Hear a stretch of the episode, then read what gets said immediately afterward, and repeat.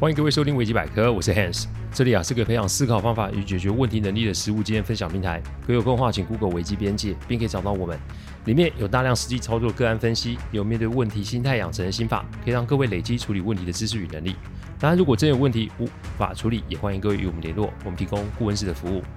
维基百科分享每个个案都是经由向案件当事人或是客户取得同意及书面授权后才开始制作。我们的每个个案都会先用文字档打好，再进行录制，录完后交案件当事人及客户听过，待他们觉得没有问题之后，再交由后制并上架。这是我们音频制作的程序。希望各位在分享维基百科之余，也可以向身边人说明制作过程，好，你都可以安心哦。作为一个顾问啊，特别是这个行当的顾问啊，每天遇见状况只能说是，呃，日新月异哦。客户的问题啊，千奇百怪，所以我们的防守范围就会越来越大哦。今天要讲的案例是我几年前碰上的个案。我坦白说，那个时候听到客户提出这个问题，我只能用傻笑来回应。他说他找了好多个顾问，试图要解决这个问题，不是找不到人来做，就是做的不到位。所以经由朋友介绍来找我们哦。而这个问题是，请问要怎么对别人做要求啊？对别人做要求，先先说说这个客户的背景哦。他是一间公司的负责人。但其实这间公司是他与妻子一起合开的公司，大部分的事情都是由妻子来负责营运，他只负责产品设计。由于对外的事情都是由妻子来打理，因此这么多年来他都只专注在产品上面。但妻子啊，在生第二胎的时候出了状况，导致妻子啊要休养半年才可以重回公司。这个时候，对所有对外的事情都得由他这个老板来处理。哦，对了，我还没有讲他要怎么称呼啊？这个称呼我们讨论很多次。说白一点。做这个音频啊，客户都很在乎他们的称呼哦，所以常常讨论都要花上不少时间哦。不过我是讲他的案子，所以啊，也只能让他们有做主权哦。我就称他为阿叉好了。叉是哪个叉？这个叉是差不多的叉，因为他的言行会让我想起啊，胡适先生笔下的差不多先生。差不多先生是这么说的：你知道中国最有名的人是谁？提起此人，人人皆晓，处处闻名。他姓差，名不多，是各省各县各村人士，你一定见过他。一定听过别人谈起他，差不多先生的名字天天挂在大家的口头，因为他是中国全国人的代表。差不多先生的相貌和你和我差不多，他有一双眼睛，但看得不是很清楚；有两只耳朵，但听得不是很分明；有鼻子和嘴，但他对于气味和口味都不很讲究。他的脑子也不小，但他的记性却不很精明，他的思想也不细密。他常说：“凡事只要差不多就好了，何必太精明呢？”他小时候啊，他妈叫他去买红糖，他买了白糖回来，他妈骂他，他摇摇头说：“红糖白糖不是差不多吗？”他在学堂的时候，先生问他：“直隶省的西边是哪一省？”他说是陕西。先生说：“错了，是山西，不是陕西。”他说：“陕西同山西不是差不多吗？”后来他在一个钱铺里做伙计，他也会写也会算，只是啊，总不精细。十字常常写成千字，千字常常写成十字。掌柜的生气了，常常骂他，他只是笑笑的说：“哎呀，千字比十字多一小撇，不是差不多吗？”有一天啊，他为了一件要紧的事，要搭火车到上海去。他匆匆容容的走到火车站，迟了两分钟，火车已经开走了。他白瞪着眼，望着远远的火车上的煤烟，摇摇头说：“哎，只好明天再走。”今天走同明天走也还差不多，可是火车公司未免也太认真了吧？八点三十分开，同八点三十二分开不是也差不多吗？他一面说，一面慢慢的回家，心里总是不很明白，为什么火车不更等他两分钟？有一天，他忽然得了一个疾病，赶快叫家人去请东街的汪先生。那家人急急忙忙的跑去，一时寻不着东街的汪大夫，却把西街的牛医啊王大夫请来了。差不多先生病在床上，知道找错了人，但病急了，身上痛苦，心里焦急，等不得了。心里想想，好在啊，王大夫同汪大夫也字也差不多，让他试试看吧。于是这位牛医王大夫走进床前，用医牛的法子给差不多先生治病，不上一下，差不多先生就一命呜呼了。差不多先生差不多要死的时候，一口气断断续续的说：“活人同死人也差差差不多，凡事只要差差差不多就好了，何必太太认真呢？”他说完了这句话就绝气了。他死后啊，大家都很称赞差不多先生，样样事情看得破晓的通，大家都说他。一生不肯认真，不肯算账，不肯计较，真是一位有德的人呐、啊。于是大家给他取了死后的法号，叫他圆通大师。他的名誉啊越传越远，越久越大，无数无数人都学他的榜样，于是人人都成了一个差不多先生。中国从此就成了一个懒人国了。这个就是胡适先生笔下的差不多先生。我跟阿叉第一次见面的时候，他跟我说了以下这句话，不知道你有没有时间？真的太麻烦您，如果您不接受也没关系啊。这是他跟我讲的第一句话。只见介绍的客户脸色很尴尬，因为这开头的话听起来语气很和缓，但内容却很危险啊。所以意思是，如果我拒绝是因为我没时间处理，所以我把客户的介绍当成屁。如果我拒绝是因为我嫌过于麻烦，那不就直接是打脸想帮忙的客户？如果我拒绝是不因为不想接手案件，那干嘛还浪费大家时间出来开会？客户盯着我，我想了想，话锋一转就说：“董事长，您这么说，感觉很像您不太想跟我们处理这个案子。我想啊，这您需要时间考虑，没关系。今天啊，我们就当认识一下，让我请啊您二位喝杯咖啡，买卖不成仁义在嘛。如果您有难处，不让我们处理也没关系的。我为什么这么说？”其实就是我要他选择说话的立场。刚刚上面那几句话，其实就是可以显示这位阿叉非常怕得罪人，所以他都挑安全的方式来说话。这种说话方式很安全，不过在经营公司解决问题上面就会有问题哦。因为他的身份是这间公司的老板，老婆不在，他现在就是实职的负责人。那如果凡事说话多模棱两可，让人听不清，下属或是跟他说话的人都有可能会用自己的想法来揣摩阿叉的想法。这就是会非常的危险。只见阿叉有点被吓到，我请他坐下，笑笑说：“您别担心，我没什么情绪，只是提醒您的身份是不同的。您是老板，所以万一用语不精确，会引发很多问题。来，我们来喝咖啡聊一聊。我会那么直接的说，是因为我不想让帮我介绍案子的客户尴尬或是夹在中间。作为一个顾问，解决问题是首要目标。”沟通要因人而异，面对没有主见或是没有信心的客户，沟通的方式就得要明确及直接。你面对有主见及强势的客户，沟通的方式就得要保守及被动。我在来之前，我就已经知道阿叉最近遇见的问题了。公司平日都是妻子在打理，他只做产品设计，想当然尔嘛，跟人的接触就没有很多，所以一下子妻子没有在公司，这个大大小小的事情都得由他来做决定。也许会有人觉得这间公司没有什么制度吗？照理来说，应该是要分门别类吗？每一个相对应的部门都要有权责主管出来扛啊！老板只要接受回报并做决定及才是即可，哪来那么多问题？如果听众你这个时候有这个想法，我只能说你们的书看很多，但是你们在职场上涉猎的还得要加油，因为大多数的公司其实都是制度不完备的。阿叉的公司看财报，其实可以知道他们很赚钱。但往往就是这种很赚钱的公司，制度不会太完善。每天每个人二十四小时，再加上这种白手起家的公司，主心骨都是跟着他们夫妻打拼出来的。所以对于主管们，其实妻子不会苛责太多。所以因应不同的主管，其实妻子都有不同的因应之道。那请问这样子在商业管理上的角度是会有问题的吗？但如果这名主管能为公司带来立即性的业绩，而且又是明星球员的话，公司的制度与公司的利益，身为老板的他。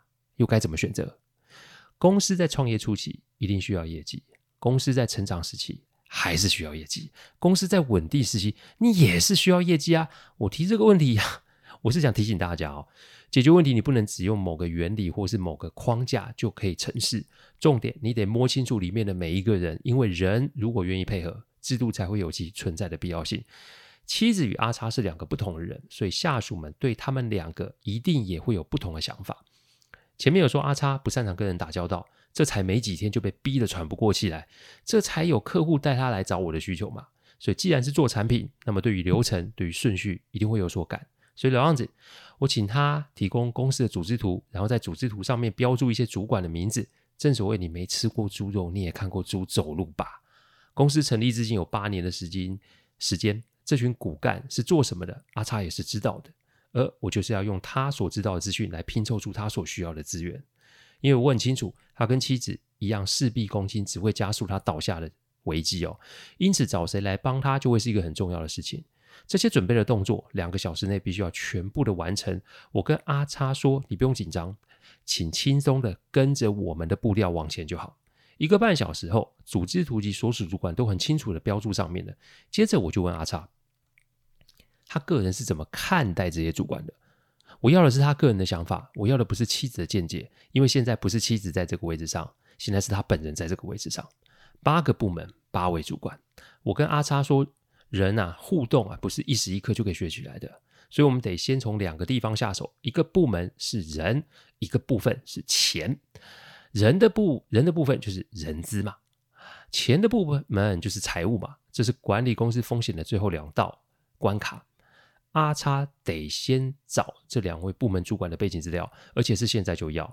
我看见阿叉下意识的想要传讯息给妻子哦，我请他不要这么做，因为现在就是他要学习，而不是又把事情丢给在休养的妻子。经营公司就得要有自己一个人在处理事情的准备，公司。没有少谁就不会没办法经营或是前进的。如果你的公司是非某人才会处理特定事情的话，那这公司就存在着非常大的风险。所以阿叉必须要接受他不会，但阿叉也必须知道他是可以学习及进步的。人资主管是男性，来公司六年，对于劳动法令熟悉，跟基层员工的互动频繁，但就是跟部门主管会有一些摩擦。关于员工的加班啊、特休啊、补助啊，都很上心，所以其他部门的主管都会觉得这个人的存在好像是让自己成为坏人，而人资的主管是个好人哦。财务主管是女性，来公司啊已经超过八年，她跟妻子算是手帕交，个性是公事公办型的人，什么钱都得要搞清楚来源及去向，所以每个月的会议啊都会炮声隆隆，因为她对报账、发票、税金、油资补助、主管车辆保养等都会有很多的意见。虽然公司有明确的制度，但这个制度一直啊会让大多数人觉得太过于麻烦。但也许是碍于妻子的关系，所以这并没有闹上台面。不过这却是大家都知道的事实。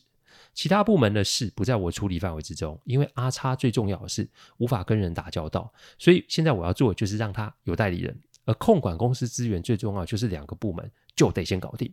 说完，我就跟阿叉说，我们下次开会的时间，因为这两位主管啊，得跟我面对面开会才可以。三天后，阿叉带着两位主管来到我们开会的地方。我省去了自我介绍的开头，因为我很清楚，不论是阿叉或是他妻子，应该已经是把我的角色做过说明了。但开始之前，我要这两位主管整理一下观点，因为平日他们都是在跟老板娘一起工作，所以在会议开始之前，我们有必要理解一下，在两位主管的心目中，阿叉与妻子。有什么不同啊？时间是半个小时。我提醒两位主管，这里的说明必须要非常的清楚及有根据，否则我们就会卡在这里，不会往下走。一定有人说：“Hans，你有必要这么机车吗？”各位其实误会了，因为我必须得这么的机车。原因如下：阿叉常年跟只跟产品打交道，说实在话，产品不会说话，产品不会有情绪啊。阿叉这些年做的就是，当产品有 bug 的时候，他出来个 debug，在他的世界里面。产品是简单且可控的，但当妻子去休养的时候，阿叉开始接受到不同人的讯息，这对他来说是一个前所未有的挑战。他无法找出一个通用的方法来应对所有的人，这也是他为什么要来寻求我协助的原因。因此，如果两位主管不敢讲或是轻松带过的话，那么阿叉就会自我感觉良好，然后就像是把头埋进沙里的鸵鸟一样逃避现实。妻子现在的状况得休养半年。而且是至少得休养半年。那如果假设我们运气不好，妻子万一到时候要更长的时间才可以回来的话，那公司会有办法撑到妻子回来的那个时候吗？所以我们得要面对现实，那就是要把对于老板的想法一股脑的全部倒出来，因为这样才有办法让阿叉知道现实的状况为何。就像我跟阿叉说的嘛，你至少要看到所有的 bug，我们到时候再来 debug 也不迟嘛。半个小时过去了。两位主管没有太多的琢磨，没关系，那我再给半小时，直到两个半小时后，两位主管才把所有的东西都给整理在纸上。我们用老方法，拿一张大的白报纸，把优缺点列出来。优点我不说，我们来说说缺点。人资主管给的 comment 是不把话说清楚，不想得罪人，给指令不明确，给回复拖时间。财务主管给的 comment 没有时间规划，单据缺东缺西，签署文件都没看，员工请款都给过。我把这个摊在阿叉前面，我问他关于这些事情他有什么看法。沟通其实没有什么比面对面把话讲得清楚来得快，虽然有点尴尬，甚至是会有难堪，但只要这一关过了，好好的把话说清楚，其实效果是会有的哦。阿叉面对这些内容啊，其实我看得出来，他有话想说，甚至他有些情绪。不过我还是提醒他一件事：身为公司的老板，你本来就是要给员工支持及依靠。我并没有说老板一定要全能或是万事通，但问题发生的时候，你总不能把问题丢给员工，或是来个置之不理吧？所以现在有两位资深的主管，一个管人，一个管钱，他们对你的 comment 是这样：你要嘛，就是一项一项说出你的想法，不然我们就是继续停在这里维护你那无谓的尊严。但这些问题你就是得说清楚，否则我们没办法往下走。阿叉想了想，我让他出去啊，放个风啊，抽根烟。接着我提醒两位主管。一朝天子一朝臣，这句话我想你们都听过哈。过去跟老板娘工作，我可以理解那个习惯及默契，但现实是老板娘在短时间内不会回来，甚至是有可能不会再回来。那你们在讲述老板的问题时，待会在听老板的回馈时，是否要去想想自己过去配合及工作的模式有没有必要做个调整？由于时间限制，我没有那么多办法把他们列出来的东西都过一遍。因为现在的状况是多拖一天，公司就会有一些新的状况。所以，如果可以透过这个方式，让阿叉及两位主管建立起共事及合作的方式，那么就可以度过这一段妻子不在的空窗期。也许有听众会觉得我小题大做，中间找老婆救援就好啦，忘了跟大家说，阿叉的老婆那个时候是在 ICU 里面重症，而且何时醒来都不确定。只是阿叉为了怕员工恐慌，所以并没有让员工知情。听了这个状况，大家还会觉得很轻松吗？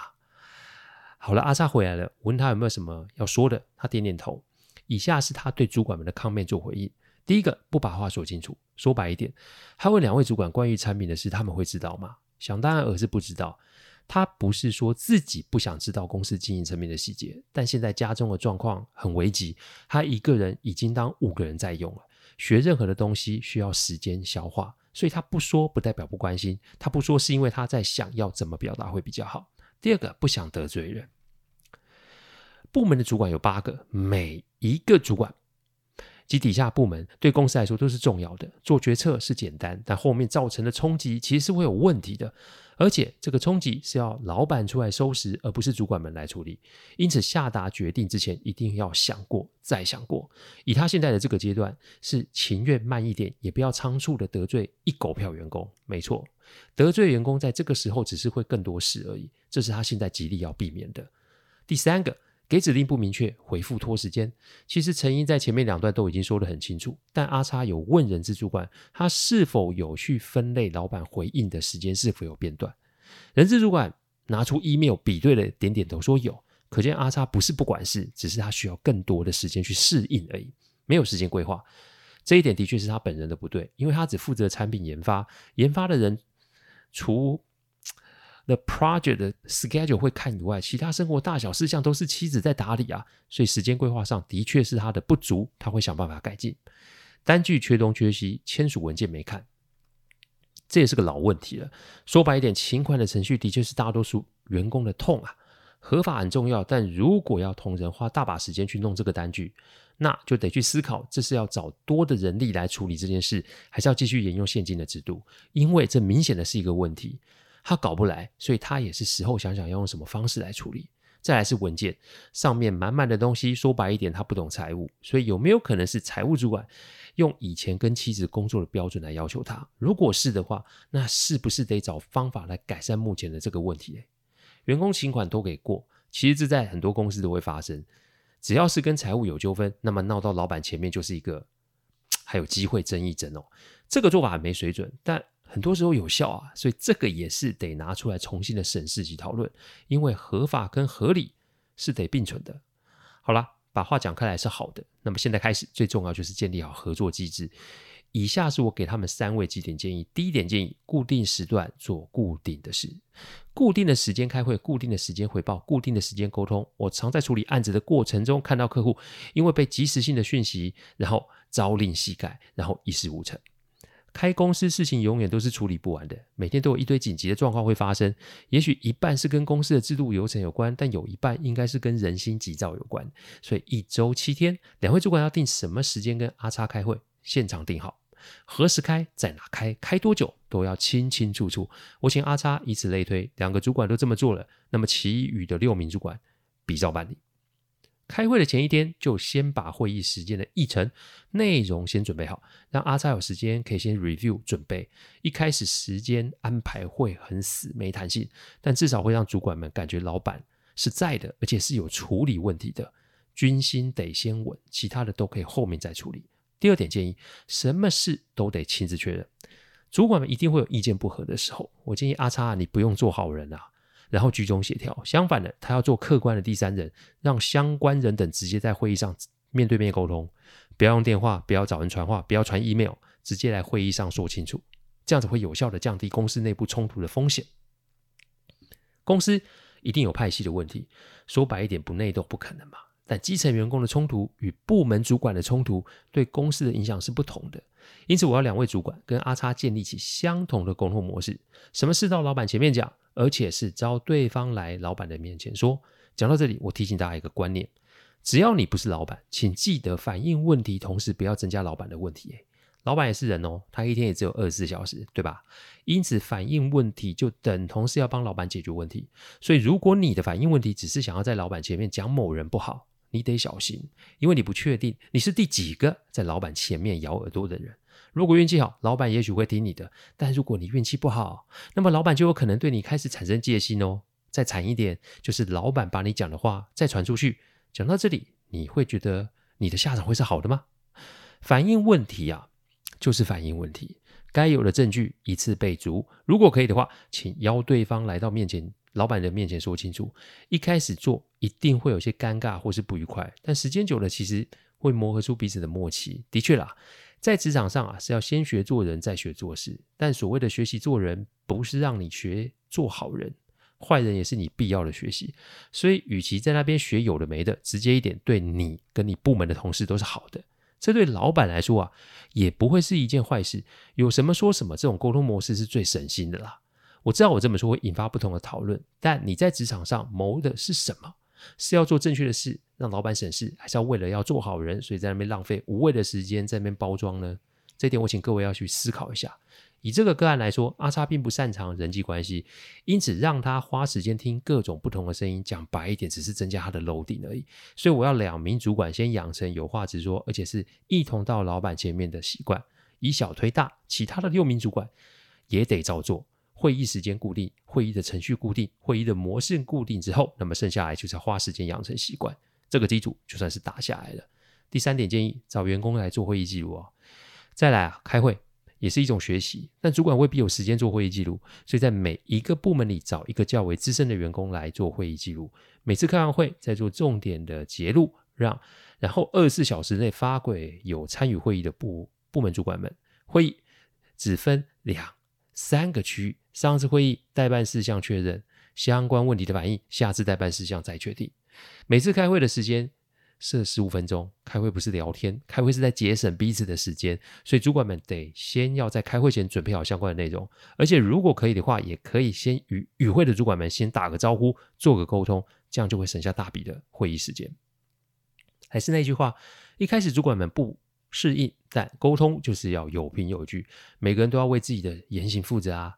长安事务子，更何况是部门主管，言而无信，怎么当主管啦？阿叉的心思不比妻子来得细，所以直接有据才是适合他的方式。而这些主管们也得是改改过往在老板娘面前咬耳朵，或是搞那个讯息不对称的老把戏哦。训练员工做会议记录也是相同的训练与要求，做事要学习以公司的利益做考量。没道理，薪资是老板发，好人是部门主管在做，让资深的员工来做，也是希望他们以后把这个习惯传承下去。当然还是一样，一开始有点痛苦，甚至是缓慢，三个月后其实就可以慢慢的上轨道。第四个建议，两位主管要调整方法。公司没有什么人是不可以被取代的，经营者也逃脱不了这个规则。这一次要不是老板娘出了状况待在医院，这才会有这个契机做改变。所以主管们是不是也得想想调整自身的做法？